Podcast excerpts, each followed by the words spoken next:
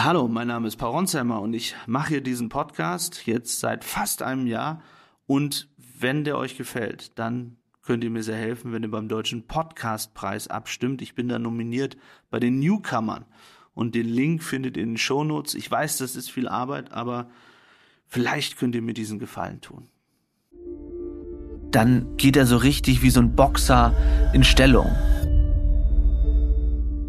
Hallo und herzlich willkommen zum Podcast Ronsheimer.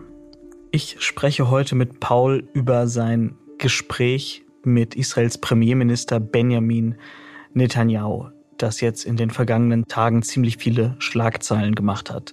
Denn Benjamin Netanyahu hat darin verraten, was sein wahrer Plan für den Gazastreifen ist und hat sich auch ziemlich energisch, ich glaube, das kann man so sagen, gegen Kritik verteidigt. Einerseits gegen die Kritik an Israels Kriegsführung, gegen die Hamas im Gazastreifen, aber dann auch gegen ganz persönliche Kritik an ihm selbst, gegen den Vorwurf, dass er die Hamas erst stark gemacht habe. Aber davor will ich einmal mit Paul sprechen über Netanyahu selbst, wie er dieses Interview bekommen hat und auch wie er Netanyahu erlebt hat und natürlich, was er erwartet, wie es mit Netanyahu weitergeht. Hallo nach Israel. Hallo Paul. Hallo Philipp. Also du bist jetzt seit kurz nach dem 7. Oktober fast dauerhaft in Israel und hast erst Ende November ein Interview mit Benjamin Netanyahu bekommen. Das ist für deine Verhältnisse, kann man sagen, äh, eine relativ lange Zeit. Also normalerweise kriegst du Interviews mit Regierungschefs schneller. Woran lag es denn dieses Mal? Ja, ich fühle mich auch wirklich schlecht, dass es so lange gedauert hat. Tatsächlich. Aber immerhin warst du der Erste in Europa, der eins bekommen hat seit Kriegsbeginn. Aber dennoch, es Immer, hat wirklich lange gedauert. Das. Immerhin das. Tatsächlich hat er zwei Interviews, glaube ich, vorgegeben in den US-Medien, CNN und Fox. Und das ist vielleicht auch schon die Antwort darauf, warum es für europäische Medien so schwierig ist. Äh, Benjamin Netanyahu ist wahnsinnig fokussiert auf die USA. Interessanterweise gibt er in Israel gar keine Interviews, was hier die israelischen Journalisten zu Weißglut bringt. Und auch im Wahlkampf hat er, glaube ich, so gut wie gar keine Interviews in israelischen Medien gegeben, sondern immer nur international oder über seine eigenen Kanäle. Und ich habe persönlich eigentlich seitdem ich hier angekommen bin, über ganz verschiedene Kanäle immer wieder versucht, versucht, versucht. Und am Anfang hieß es immer, Interview gibt es nicht, ähm, macht keine Einzelinterviews. Und ich habe dann nicht aufgehört, Leute zu nerven, denn tatsächlich ist es das, wenn man Interviews bekommen will. Man muss Leuten wahnsinnig auf den Geist gehen. Du bist Netanyahu also auf den Geist gegangen. Ich glaube, wir müssen vorsichtig sein mit dem, was wir erzählen, was so hinter den Kulissen passiert ist. Ich glaube, off the record ist off the record. Aber ich glaube, ein bisschen was kann man sagen. Und ich saß ja im, hier bei uns im Studio und habe mir das mit angeschaut, wie es war, als du vor dem Interview Benjamin Netanyahu begrüßt hast. Und ich glaube, man kann so viel verraten, dass Benjamin Netanyahu jetzt nicht die allerbeste Laune hatte, als er reinkam. Auf der einen Seite klar, der, der Mann ist seit dem 7. Oktober im Dauerstress und den größten Stress, den man sich eigentlich vorstellen kann. Sein Land ist im Krieg. Es sind äh, nach wie vor um die 200 Menschen in Geiselhaft. Aber das ist nicht das, was ich meine, sondern er wirkte angespannt. Oder wie hast du ihn wahrgenommen? Ja, ich habe ihn äh, tatsächlich auch als extrem angespannt, auch angefasst äh, wahrgenommen. Man muss vielleicht erklären, wir haben ein TV-Interview geführt, was dann später auch in Bild und in Welt erschienen ist und halt bei Welt TV und in den Videokanälen. Und bevor wir sozusagen losgelegt haben mit dem offiziellen Teil, ist es normalerweise so, man hat irgendwie Smalltalk, ja, also ich habe sehr viele Premierminister oder Präsidenten auf dieser Welt schon interviewt und normalerweise kommt man so kurz ins Gespräch und redet und das war mit Netanyahu überhaupt gar nicht möglich. Also er hat irgendwie auf meine Frage mehr oder weniger, wie die Lage ist, auch kaum reagiert, sondern war total fokussiert darauf, äh, wie jetzt dieses Interview losgeht und auf welchem Platz er sitzt und wie er aussieht und was jetzt passiert. Und war dann so ein bisschen, habe ich das Gefühl, direkt so im Kampfmodus. Also mein Eindruck war, er sieht Journalisten so ein bisschen dann auch als Gegner und er lässt sich dann darauf ein. Und wenn dann die Frage kommt, die man natürlich stellt, nämlich nach zivilen Opfern und nach Kritik und ähm, nach dem, was, worüber du schon gesprochen hast, was sozusagen seine eigene Verantwortung angeht, dann geht er so richtig wie so ein Boxer in Stellung, war so mein Eindruck. Und ich hatte tatsächlich vor diesem Interview wahnsinnig Respekt äh, vor diesem Gespräch, weil ich viele Interviews mit ihm gesehen habe. Ich habe ihn vor zehn Jahren einmal getroffen, aber ich habe mir in den letzten Tagen sehr viele Interviews angeschaut. Und ich muss schon sagen, dass er, glaube ich, zu den Premierministern zählt, die wirklich rhetorisch rhetorische Meister sind, ja. Also da muss man sich ganz genau überlegen, wie man fragt und was man fragt und wie man das rüberbringt, um eine interessante Antwort zu bekommen. Ja, also Netanyahu ist seit den 70er Jahren ja eine öffentliche Person in Israel und auch in den USA. Er ist der Premierminister Israels, der am längsten im Amt ist, also sogar länger als der Staatsgründer David Ben-Gurion. Und Netanyahu hat es ja trotz aller Vorwürfe, es gab ja auch Korruptionsvorwürfe gegen ihn, trotz aller Kampagnen, trotz aller Wahlkämpfe immer wieder geschafft, in Israel zu gewinnen und an der Macht zu bleiben. Also abseits von der Rhetorik, hast du da gespürt, dass das so eine Art Political Animal ist, also ein Mann, der komplett für die Politik lebt und auch das Prinzip Politik so verstanden hat wie fast kein anderer? Also ich habe einen unfassbaren Machtwillen äh, dort gespürt und auch so einen Kampfmodus. Und ehrlicherweise haben mich bei den Antworten hinterher, als ich so über das Gespräch nachgedacht habe, habe ich gedacht, das erste Mal wieder, vielleicht überlebt er das alles politisch wieder. Also tatsächlich muss man vielleicht kurz erklären, nach dem 7. Oktober haben natürlich viele Leute die Verantwortungsfrage gestellt und gesagt, welche Verantwortung hat Benjamin Netanyahu dafür, dass Hamas-Kämpfer, Hamas-Terroristen äh, so ein Massaker anrichten konnten und einfach die Grenze überqueren konnten. Und eigentlich war es so, auch die Stimmung auf den Straßen hier zumindest, dass viele ihn massiv kritisiert haben und selbst Leute, die vorher sehr auf seiner Seite waren. Und viele gehen wahrscheinlich immer noch davon aus, dass es irgendwann zu einem Rücktritt oder Neuwahlen oder was auch immer kommt. Aber ich habe mich erwischt, dass ich das erste Mal, als ich dann diese Minuten mir angehört habe, hinterher gedacht habe, vielleicht schafft er es wieder, wie in den ganzen Malen der letzten Jahre, wo er immer wiedergekommen ist. Und tatsächlich, du hast es angesprochen, er lebt halt äh, die Politik, egal ob man ihn jetzt mag oder nicht. Und ich glaube, das würden sogar seine Gegner sagen. Also gibt wenig vergleichbare Politiker, die ich getroffen habe als Journalist. Netanyahu galt ja bis zum 7. Oktober in Israel als Mr. Security. Das war so sein Image. Also er konnte sagen, selbst wenn ihr nicht, mich nicht mögt, dann wisst ihr immerhin, dass ich Israel beschützt habe. Es gab unter Netanyahu eigentlich keine großen Angriffe auf Israel. Es gab auch keine großen Kriege, die Israel geführt hat. Das waren, immer nur kleinere Militärkampagnen gegen die Hamas im Gazastreifen. Und dieses Image ist mit dem 7. Oktober nach, natürlich erstmal weggewischt worden. Und jetzt ist sein Land im Krieg, und zwar richtig im Krieg und sieht halt nicht nur die Hamas als Bedrohung, sondern hat auch so richtig verstanden, im Norden ist die Hisbollah, die könnte uns genauso angreifen wie die Hamas. Und das Land, das all das steuert, das all das koordiniert, der Iran, der geht jetzt offenbar in die Offensive. Mit welchem Gefühl bist du aus diesem Interview rausgegangen?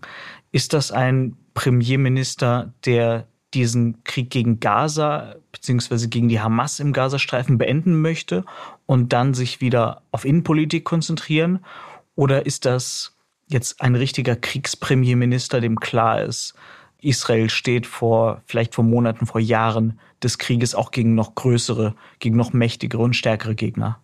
Mein Gefühl war, dass er sich tatsächlich als Kriegsministerpräsident sieht, als derjenige, der jetzt die Aufgabe hat, die Hamas zu bekämpfen, die Hamas zu besiegen und dann eben auch ein Modell zu finden, wie künftig mit Gaza umgegangen wird. Wir werden es ja gleich im Interview hören, aber er hat ja sehr konkret darüber gesprochen, dass eben israelische Truppen dort äh, dauerhafter bleiben werden, was die Sicherheit angeht. Und er hat sehr intensiv immer wieder Parallelen in dem Interview gezogen zum Zweiten Weltkrieg. Also er hat immer wieder gesagt, fast in jedem zweiten Satz, so kam es mir zumindest vor, dass die Hamas-Terroristen wie die Nazis sind und dass sozusagen Israel den Krieg gegen Hamas führt, wie einst die Alliierten gegen die Nazis. Ich weiß nicht, ob er dieses diesen Vergleich immer wieder gezogen hat, weil er gegenüber äh, von einem Deutschen saß. Ich glaube, er hat das schon häufiger immer wieder damit verglichen, aber er versucht sozusagen dieses Bild zu zeichnen und das tut er ja auch, wenn es darum geht, was ist mit zivilen Opfern. Er sagt immer wieder, wie war es denn äh, 44 und 45 in Deutschland und vergleicht sozusagen auch die zivilen Opfer damit und sagt immer wieder, wir kämpfen für das Gute, da ist das Böse. Also er, er versucht sehr klare Bilder aufzumachen. Und mein Eindruck ist, dass Netanyahu tatsächlich einen längeren Krieg sieht. Anders als in all den Jahren, als er Premierminister war und ja nie in, in eine Bodenoffensive gehen wollte, scheint er das jetzt anzunehmen im Sinne von, er muss als Premier die Hamas besiegen. Und um die erste Frage mit aufzunehmen, also was bedeutet das dann für ihn politisch? Ich glaube, dass dann am Ende er das zumindest so betrachtet, dass sein politisches Schicksal als Premierminister auch davon abhängt, erstens, wie geht es in Gaza weiter, also wie verläuft der Krieg, was passiert dann tatsächlich dort und natürlich, was passiert mit der Hisbollah im Norden und mit dem Iran. Also das sind die Dinge, die für ihn jetzt in den nächsten Wochen und Monaten entscheidend sind und mein Eindruck ist, dass er weiß, dass es lange dauern kann. Du hast jetzt von Netanyahus politischem Schicksal gesprochen. Ich würde es fast noch weiten und sagen, dass er das als sein historisches Schicksal sieht. Denn er ist, glaube ich, jemand, der schon sehr auf seine historische Rolle, auf seine Rolle in den Geschichtsbüchern bedacht ist. Und ihm ist, glaube ich, klar, wenn man jetzt ein Geschichtsbuch schreiben würde, dann wäre er nur der Premierminister, der den 7. Oktober diesen Hamas-Überfall auf Israel zugelassen hat, das schlimmste Massaker seit dem Holocaust. Und ich glaube, dass er schon eine Verantwortung und eine Pflicht und Willen spürt, das zu tilgen. Paul, ich habe eine Frage noch, bevor wir uns das Interview anhören. Du hast ja in den letzten zwei Jahren jetzt zwei Regierungschefs interviewt, die im Krieg waren und die beide eigentlich nicht gegensätzlicher sein könnten. Auf der einen Seite Benjamin Netanyahu und dann Ukraines Präsident Volodymyr Zelensky. Netanyahu ist 74 Jahre alt, ein ehemaliger israelischer Elitesoldat, ein Kommandeur in der Sayeret Matkal-Einheit, also mit das Beste vom Besten, was Israels Armee zu bieten hat. Jemand, der seit 50 Jahren oder so in der Öffentlichkeit steht, der schon diverse Wahlen gewonnen hat, der am längsten amtierende israelische Premierminister und auf der anderen Seite eben Volodymyr Zelensky, auch Jude, das ist das, was die beiden vereint, aber ein politischer Newcomer, der vor wenigen Jahren noch Schauspieler war, Stand-up-Comedian, der, glaube ich, korrigiere mich, wenn ich falsch liege, auch nicht in der Armee gedient hat und auf jeden Fall kein Elitesoldat war. Und du hast beide in sehr entscheidenden Momenten getroffen. Zelensky wenige Wochen nach Kriegsausbruch, jetzt Netanyahu wenige Wochen nach Kriegsausbruch. Wo siehst du Gemeinsamkeiten, wo siehst du Unterschiede?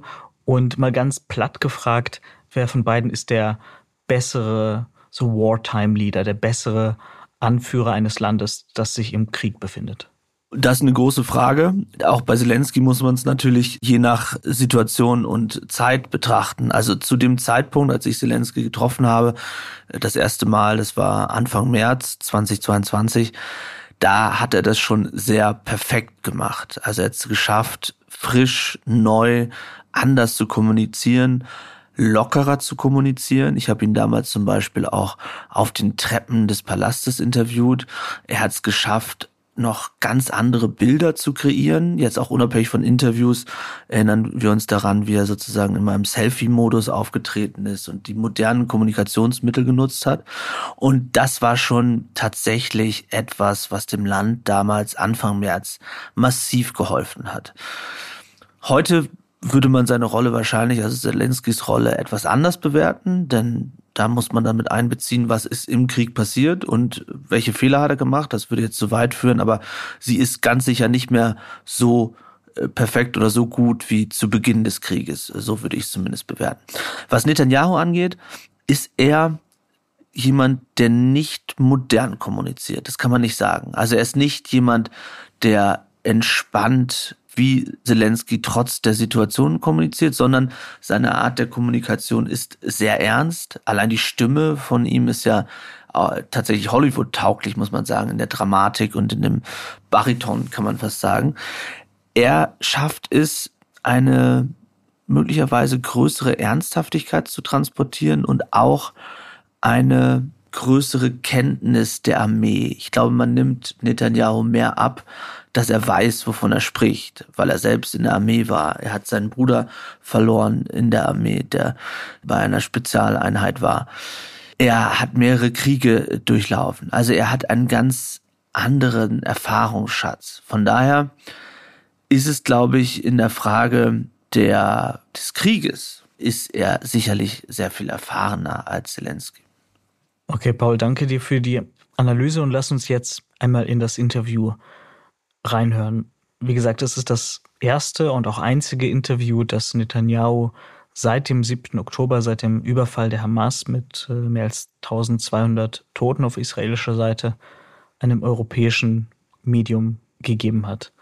Und äh, ich will auch alle Hörerinnen und Hörer dazu ermutigen, hört das Interview und hört auch, also behaltet im Hinterkopf, was Paul gerade erzählt hat über Netanyahu. Denn diese Frage habe ich mir auch immer gestellt, dieses Messaging an, an die deutsche Öffentlichkeit. Und eben auch Netanyahu so zu erleben, wie er nie war. Denn Netanyahu war zwar, also galt im Ausland immer als Hardliner, als militärischer Hardliner, aber das war er eigentlich niemals. Er hat nie einen großen Krieg gegen Gaza, gegen die Hamas gestartet. Überhaupt hatte er eine große Skepsis gegenüber der Armee. Er war bevorzugte eigentlich immer kleinere Einsätze des Mossad, des äh, israelischen Inlandsgeheimdienstes äh, Shin Bet oder anderer Spezialeinheiten. Und jetzt ist er plötzlich im Krieg. Und für mich persönlich war es eines der faszinierendsten Netanyahu-Interviews, das ich jemals gehört habe. Lass uns reinhören. Herr Premierminister, vielen Dank, dass wir hier sein dürfen. Der Deal läuft jetzt seit fast vier Tagen und es dürften zwei weitere Tage sein. Wird der Waffenstillstand so lange anhalten, bis alle Geiseln befreit sind? Na, schon die Steuererklärung gemacht? Wir vom Handelsblatt haben in einem Steuerspezial analysiert, worauf das Finanzamt bei der Steuer 2023 genauer guckt. In unserem PDF-Ratgeber finden Sie die wichtigsten 16 Neuerungen, Einstiegstipps für Elster und vier Wege, wie Sie das Maximum herausholen. Sichern Sie sich also jetzt das digitale Handelsblatt vier Wochen für nur ein Euro unter handelsblatt.com slash mehrwissen. We agreed to uh wir haben uns auf eine Vereinbarung geeinigt, dass Frauen, Kinder und ausländische Staatsbürger freigelassen werden. Dazu stehen wir. Und wenn das erledigt ist, werden wir den Kampf fortsetzen. Denn die Hamas hat gesagt, dass sie das Massaker, die Grausamkeit, die sie uns angetan haben, die schlimmste Grausamkeit gegenüber jüdischen Menschen seit dem Holocaust immer wieder anrichten werden. Wir haben also keine andere Wahl, als Hamas zu zerstören. Wer Frieden will, muss die Hamas zerstören. Wer Sicherheit will, muss die Hamas zerstören. Wer eine andere Zukunft für Israelis, Araber, Palästinenser und alle anderen will, muss die Hamas zerstören.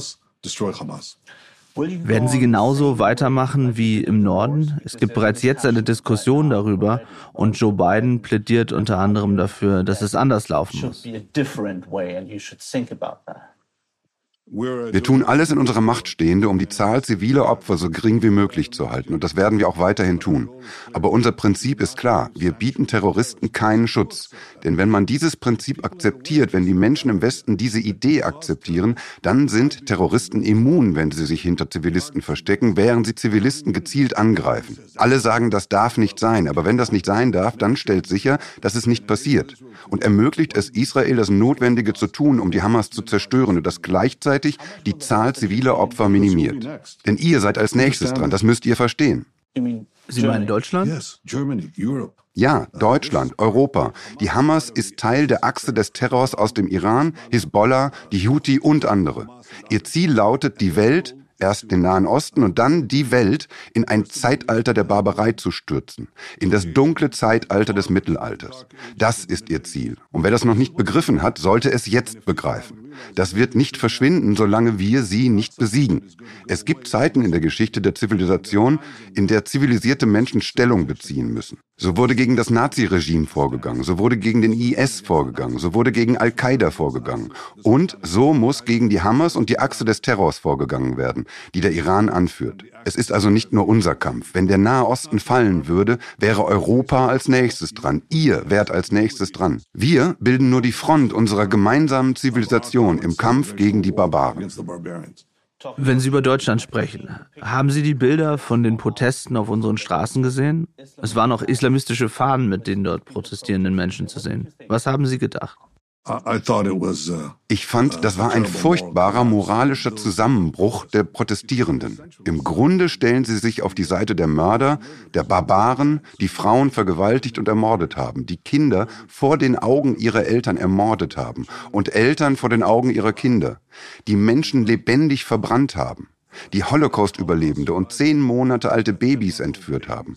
Auf welche Seite schlagt ihr euch da? Was unterstützt ihr? Kanzler Scholz war in Israel und hat genau das Richtige gesagt. Das sind die neuen Nazis. Ich bin froh, dass die großen politischen Parteien in Deutschland uns in dieser Einschätzung beigestanden haben. Wen unterstützen diese Leute also? Die Nazis oder die Alliierten, die die Nazis bekämpften? Als die Alliierten die Nazis bekämpften, drangen sie in französische Städte und deutsche Städte. Und leider gab es viele zivile Opfer. Aber damals sagte niemand das, was diese Leute heute sagen. Ihr sollt die Nazis unterstützen und nicht die Alliierten. Das wäre absurd. Aber genau das sagen diese Demonstranten. Sie sollten sich schämen. Sprechen wir über die Geiseln. Was wissen Sie darüber, wie die Geiseln von der Hamas behandelt wurden? Es gibt sogar Berichte, dass der Hamas-Führer Shinwara einige von ihnen getroffen haben soll. Well, how gracious of him, I say, cynically. Na, wie großzügig von ihm. Das ist mein zynischer Kommentar. Das ist der Gipfel des Zynismus und der Heuchelei.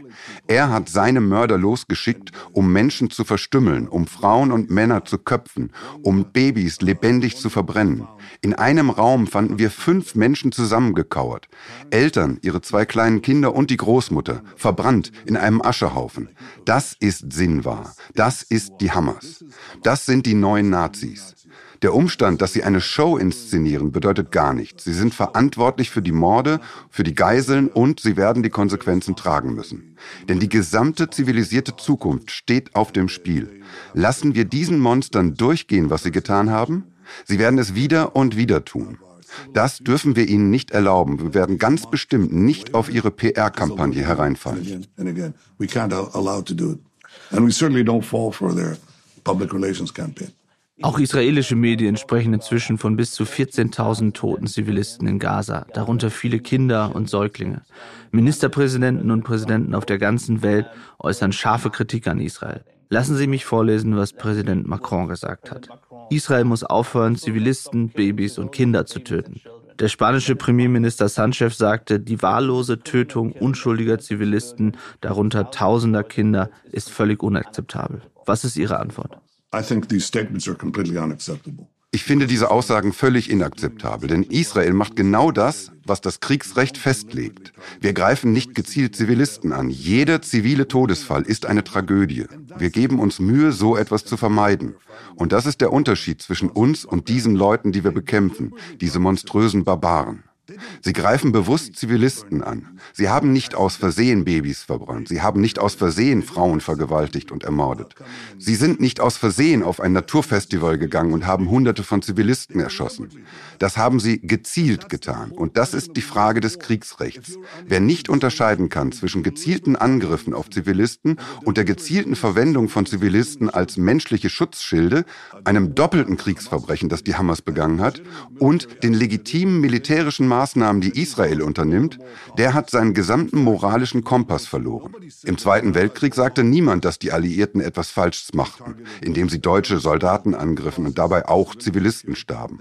Vielmehr sagte man, dass die Alliierten das Richtige taten. Die Verantwortung wurde zu Recht dem Naziregime zugewiesen. Diese Vorwürfe halte ich für eine moralische Verschleierung, eine gänzlich falsche Gleichsetzung, die den Tätern, den Mördern die Immunität gewährt, um die sie sich bemühen. Das sollten wir nicht tun. Es sollte moralische Klarheit vorherrschen. So weit wie möglich zivile Opfer vermeiden, so wie wir es tun. Wir haben die Zivilisten aufgefordert, sich in sichere Zonen zu begeben. Die Hamas war es, die sie davon abgehalten hat, mit vorgehaltener Schusswaffe. Wir haben sichere Korridore eingerichtet, damit sie die Kampfgebiete verlassen können. Die Hamas war es, die auf diese sicheren Zonen geschossen hat. Die Hamas versucht bewusst, die Zahl der zivilen Opfer zu erhöhen, während Israel alles in seiner Macht Stehende versucht, um diese Zahl so gering wie möglich zu halten. Wenn Staats- und Regierungschefs im Westen nicht verstehen können, dass die Wahrheit so aussieht, sind sie als nächstes dran. Aber wie fühlen Sie sich, wenn die Zahl der Zivilistenopfer so hoch ist und gleichzeitige Kritik von Ihren engen Verbündeten kommt? Natürlich versuchen wir alles, was in unserer Macht steht, um die Zahl der zivilen Opfer so gering wie möglich zu halten. Wir verlieren nicht aus dem Blick, wer in diesem Konflikt das Recht auf seiner Seite hat. Die Tatsache, dass sich die Hamas versteckt in den Krankenhäusern, Schulen, den Wohnvierteln. Was würden Sie tun, wenn in Deutschland an einem Tag 10.000 Menschen umgebracht worden wären? An einem Tag ermordet? Wenn 1.000 Geiseln entführt worden wären, darunter kleine Babys? Was würde Deutschland tun? Würde es abwarten und sagen, wir können nichts machen, denn die Terroristen verstecken sich in Wohngegenden oder würde es gegen diese Mörder vorgehen und alles unternehmen, um sie zu bekämpfen und zivile Opfer so gering wie möglich zu halten? Ich schaue mir andere Menschen an und wie sie gekämpft haben, nicht nur im Zweiten Weltkrieg, sondern auch gegen den IS im Irak, in Afghanistan. Ich halte es für falsch, Israel gegenüber Predigten abzuhalten und auch oft heuchlerisch. Hamas liefert ihnen die Zahlen und ich würde die Zahlen nicht für bare Münze nehmen. Aber ich betone noch einmal, dass jeder zivile Todesfall eine unnötige Tragödie ist, denn die Zivilisten könnten aus der Gefahrenzone gebracht werden. Und andere Länder sollten uns dabei helfen. Sie sollten uns dabei helfen, sichere Zonen einzurichten. Sie sollten verlangen, dass die UNRWA, in deren Schulen im Gazastreifen Leuten beigebracht wird, dass das Ziel ihres Lebens darin besteht, Israelis zu ermorden und Israel zu zerstören. Ich finde, die Länder sollten Druck auf UNRWA machen, ihren Kurs zu ändern und dabei zu helfen, sichere Gebiete einzurichten, mit Feldkrankenhäusern, mit Zelten, damit die Bevölkerung in sichere Zonen gebracht werden kann und wir die Aufgabe vollenden können, die Terrororganisation Hamas zu zerstören. uh, uh, finish the job of uh destroying the terrorist outfit Hamas. Lassen Sie uns über Gaza sprechen. Wann werden Sie wieder mit dem Angriff beginnen? Und besteht die Möglichkeit, dass der Waffenstillstand anhält oder sogar sich um weitere Tage verlängert? Und wie wird die Zukunft von Gaza aussehen? Wir haben eine Vereinbarung für die Befreiung der Geiseln getroffen. Wenn die Hamas sich an die Vereinbarung hält, dann werden wir uns auch daran halten. Aber täuschen Sie sich nicht, wir werden unsere militärischen Anstrengungen zur Vernichtung der Hamas fortsetzen. Denn die Hamas sagt sehr deutlich, dass sie ihre Grausamkeiten immer wieder wiederholen wird. Das kann weder Israel noch jedes sonstige zivilisierte Land oder eine verantwortungsvolle Regierung akzeptieren. Nicht nur in Israel, sondern in der ganzen freien und zivilisierten Welt. Das ist inakzeptabel. Es gibt viele Leute, die sie kritisieren und sagen, dass Israel und sie ein Interesse daran hatten, dass die Hamas dort ist und es so keine Zwei-Staaten-Lösung gibt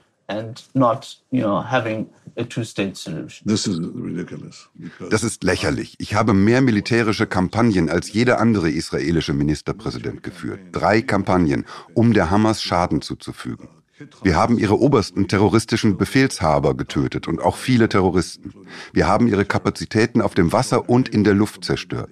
Wir haben Tunnel mit Mauern blockiert, damit sie nicht nach Israel eindringen. Wir haben ihnen schweren Schaden zugefügt, aber es stimmt, wir haben sie nicht zerstört. Darum bemühen wir uns jetzt. Und der Grund, warum es uns nicht gelungen ist, lautet, dass man Einheit im Inland benötigt, um so etwas anzugehen. Man braucht auch ein Maß an internationaler Legitimität. Das haben wir auf jeden Fall und so wird es hoffentlich auch bleiben. Aber so war es früher nicht.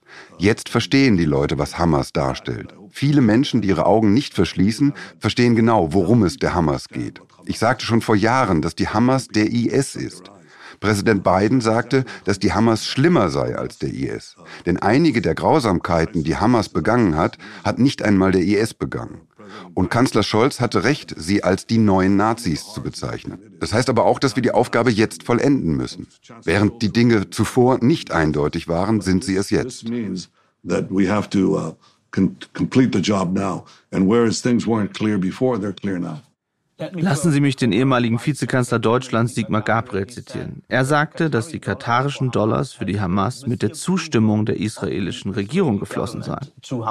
Several Israeli governments von mehreren israelischen Regierungen, denn wir wollten einen zivilen humanitären Zusammenbruch vermeiden. Krankheiten, um sich greifender Hunger und andere Dinge, die eine furchtbare humanitäre Situation herbeigeführt hätten. Deswegen haben mehrere aufeinanderfolgende israelische Regierungen es zugelassen, dass dieses Geld floss. Nicht um die Hamas zu stärken. Wir wollten die Hamas auf keinen Fall stärken, sondern schwächen und ihre Möglichkeiten so weit wie möglich reduzieren. Aber das Geld floss, um eine zivile humanitäre Katastrophe zu vermeiden. Allein zu diesem Zweck. Das ist eine große Zeitungsente, eine große Lüge, dass ich die Hamas aufbauen wollte. Lächerlich. Du ziehst nicht dreimal gegen die Hamas in den Krieg mit großen Militäroperationen, wenn du die Hamas aufbauen willst. Du greifst nicht ihre Führung an, wenn du die Hamas aufbauen willst. Du zerstörst nicht ihre militärischen und anderen Kapazitäten, wenn du die Hamas aufbauen willst. Das ist eine komplette Lüge, eine Erfindung, die nicht der Wahrheit entspricht. Die Wahrheit lautet, dass wir die Hamas schwächen, sie treffen und so schwer beschädigen und gleichzeitig eine humanitäre Katastrophe vermeiden wollten. Es stimmt, dass erst jetzt in Israel der Konsens vorherrscht, die Hamas auszulöschen. Humanitarian catastrophe, but it is true that is only now that we have the consensus in Israel to eradicate Hamas. That is, that is the exact factual uh, situation. Viele Menschen, insbesondere in der arabischen Welt, würden sagen, dass es unmöglich ist, die Hamas zu zerstören und dass viele Menschen weiter an die Hamas glauben. Well, you know, nun, es ist unmöglich, den Nationalsozialismus zu zerstören, in dem Sinne, dass es immer noch Neonazis gibt. Aber das Naziregime wurde zerstört. Es gab die Entnazifizierung in Deutschland. Ihr habt die Kultur geändert. Deutschland ist ein völlig anderes Land als in den 1930er Jahren. Es ist ein Land, das Israels Krieg gegen diese Barbaren grundlegend unterstützt. Und wie konnte das erreicht werden? Durch einen vollständigen militärischen Sieg und einen Prozess der Veränderung der Kultur, der Bildung und das Lernen über die Fehler der Vergangenheit. Deutschland ist ein neues Land. Japan ist jetzt ein anderes Land. Es hatte eine kaiserliche, aggressive Kultur, die sich komplett geändert hat. In der arabischen Welt tut sich einiges. Es gibt Veränderungen. Schauen Sie sich die Golfstaaten an. Sie haben große Reformen umgesetzt. Schauen Sie sich viele arabischen Bürger in Israel an. Sie haben bedeutende kulturelle Veränderungen durchlaufen. Sie sind in eine moderne, liberale Gesellschaft integriert, nämlich Israel. So etwas ist möglich, aber man muss beschließen, dass es stattfinden muss. Was wäre der Sinn, diesen Krieg zu gewinnen und Hamas zu zerstören und dann nichts zu unternehmen, um den Gazastreifen zu entradikalisieren? Nach dem Sieg über die Hamas müssen wir zwei Dinge tun. Erstens, den Gazastreifen entmilitarisieren und zweitens, den Gazastreifen entradikalisieren. Und genau das wurde in Deutschland, Japan und anderen Ländern getan. Wie lange planen Sie in Gaza zu bleiben? Wollen Sie auch dort bleiben, wenn die Hamas in Gaza besiegt wurde? Unser Ziel lautet, dafür zu sorgen, dass der Gazastreifen nicht wieder zu der schrecklichen Bedrohung für Israel wird wie zuvor, vor dem Krieg und am ersten Tag. Darum müssen wir uns kümmern. Ich hoffe, wir können es so schnell wie möglich tun, aber wir werden die vorrangige militärische Verantwortung beibehalten, weil wir ansonsten niemanden sehen, der das übernehmen würde. Wer würde gegen die Terroristen kämpfen, die wieder anfangen wollen, nachdem wir die Hamas zerstört haben? Es könnte Neo-Hamas-Terroristen geben und andere Terroristen. Wer wird sie bekämpfen? Unsere Erfahrung sagt, dass in absehbarer Zukunft Israel und leider Israel alleine diese Verantwortung trägt. Wir werden diese Verantwortung weiterhin übernehmen. Wie wir das machen, kann noch diskutiert werden. Aber eines kann ich Ihnen versichern. Immer, wenn Israel im Gazastreifen aktiv werden muss, wird dies nicht nur zugunsten unserer Sicherheit geschehen, sondern auch zugunsten der Palästinenser, die endlich befreit sein wollen von der Tyrannei der Hamas und anderer terroristischer Organisationen, die ihrem mörderischen Weg folgen. Last question, Mr. Prime Minister. Letzte Frage, Herr Ministerpräsident. Deutschland hat Israel Waffen zum Kampf angeboten. Wenn Sie mit dem Kanzler oder dem Präsidenten sprechen, Was wird von Deutschland benötigt? Wir diskutieren viel darüber, was Deutschland tun kann und was nicht. Was braucht Israel in diesen Tagen? Well, the first thing we need is the In erster Linie benötigen wir die anhaltende Unterstützung, um die Aufgabe zu erfüllen. Dabei geht es nicht nur um unsere Zukunft, sondern auch um eure, die Zukunft Europas und der zivilisierten Welt. Nach dem Sieg könnte sich Deutschland am Wiederaufbau des Gazastreifens beteiligen. Das könnte in Partnerschaft mit den arabischen Staaten geschehen. Sie haben, so wie wir, ein Eigeninteresse daran, eine andere Zukunft für die Region zu schaffen. Wir wissen die Beziehung zu schätzen, die wir zu Deutschland haben. Und das unter verschiedenen Regionen. Was, was das Thema Waffen betrifft, die Wandlung des Schicksals des jüdischen Volkes ist erstaunlich. Wir wurden auf europäischem und natürlich deutschem Boden während des Holocausts ermordet. Und erst vor ein paar Monaten unterzeichneten wir ein Abkommen, in dem Israel die modernsten Waffen der Welt an Deutschland liefert, um Deutschlands Sicherheit zu gewährleisten. Dies spiegelt die gegenseitige Achtung wider, die unsere beiden Länder füreinander haben. Deutschland ist heute ein anderes Deutschland, weil es aufgrund von Entradikalisierung eine gewaltige kulturelle Veränderung durchlaufen hat. Das muss unser Hauptbemühen sein, nachdem wir diesen Krieg beendet und die Hamas zerstört haben. Wir müssen eine andere Zukunft mit einer anderen Kultur schaffen. Ein anderer Ansatz, um nicht nur Israel Grund zur Hoffnung zu geben, sondern auch den Palästinensern und dem ganzen Nahen Osten, sogar der ganzen Welt.